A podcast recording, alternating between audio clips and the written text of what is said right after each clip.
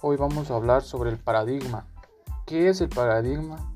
Es un modelo mental que filtra nuestras percepciones, organiza nuestros saberes en torno a un esquema, lo relaciona de un modo determinado, nos dice en definitiva cómo pensar, cómo enseñar, cómo aprender, cómo solucionar un problema. ¿Cuáles son los paradigmas de la educación? Para los seguidores de este paradigma, el individuo, aunque importe, no es la única variable en el aprendizaje. Marco teórico paradigma en la educación. Paradigmas. Conductista.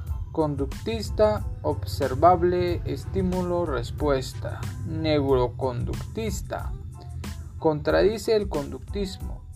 Modelo explicativo de la conducta. Conducta manifiesta.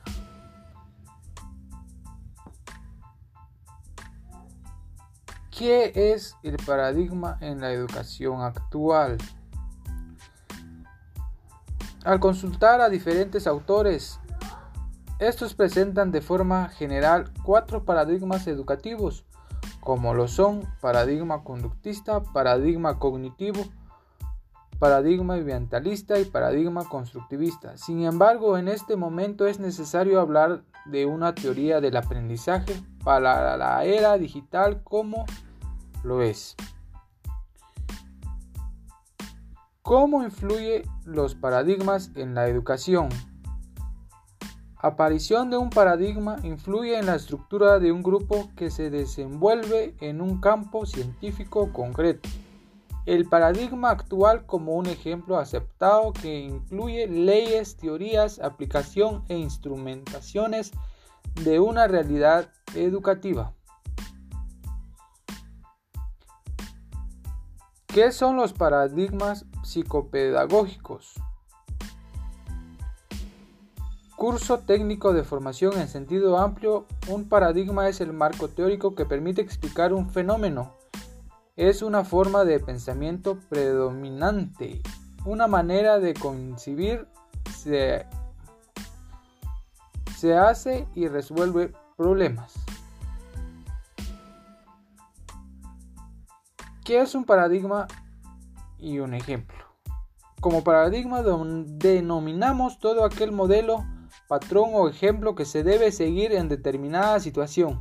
La palabra como tal proviene del griego paradigma, sinónimo de paradigma, son modelos de patrón, ejemplo, molde, idea, así como canon, norma o regla. ¿Qué es el paradigma positivista? El paradigma es un el paradigma positivismo es una, corriente de pensamiento cuyos inicios se suele atribuir a los planteamientos de ajuste y que no admite como válidos otros conocimientos sino, la, sino los que pretenden de la conciencia empírica. ¿Qué son los paradigmas cognitivos? El paradigma cognitivo se define como un conjunto de principios teóricos y de programas de investigación relativo al funcionamiento de la mente en general y de la adquisición de conocimientos en particular. Se enmarca dentro del racionalismo teniendo en cuenta en la razón como el fuente de todo el conocimiento.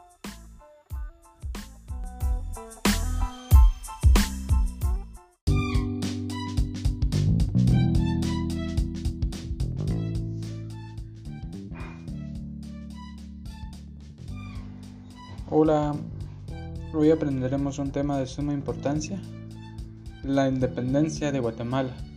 Como introducción, se le denomina como independencia de Centroamérica la conmemoración por parte de los actuales estados de Guatemala, Honduras, El Salvador, Nicaragua y Costa Rica. De la firma de acta de independencia de la Capitanía Genera de General de Guatemala el 15 de septiembre del 1821. Como desarrollo, el 15 de septiembre se celebra el Día de Independencia de Guatemala. Ese mismo día, en 1821, los próceres logran que se afirme el Acta de Soberanía. Han pasado 1199 años de ese histórico hecho. Desde entonces, los guatemaltecos han crecido con la idea de que aquel acontecimiento fue un grito de libertad, sin embargo, historiadores consiguen que, que la separación política de España se debió a intereses económicos de una élite. En realidad es una leyenda polémica, si quemaron cohetes, pero es probable que exageren detalles, ni se sabe si hubo marimba, dice Jorge Lugan, historiador. Así como este detalle, la historia oficial que enseña en la primaria, secundaria, trata aspectos aislados y poco profundos acerca del movimiento independista. Si bien muchos son ciertos porque están basados en información histórica, los expertos coinciden en que deberían ser más profundos. Eh, un ejemplo muy claro sería el billete de 20 quetzales. Eh,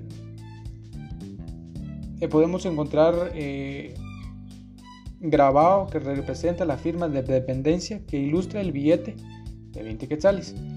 La firma de acta de independencia de Guatemala es parte de la memoria histórica del país. Fue acontecimiento que marcó el rumbo de una nueva nación y por lo tanto es importante conocerlo.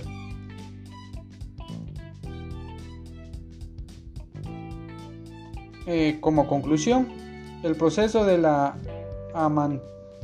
emancipación del reino de Guatemala ha, de apreciarse en, relación con los acontecimientos que se ocasionan en Europa y el resto del continente americano y debe examinarse en toda su larga duración, tratando de captar su evolución y maduración hasta terminar más o menos simultáneamente que en otras partes de Hispanoamérica en el rompimiento de los vínculos de dependencia con España.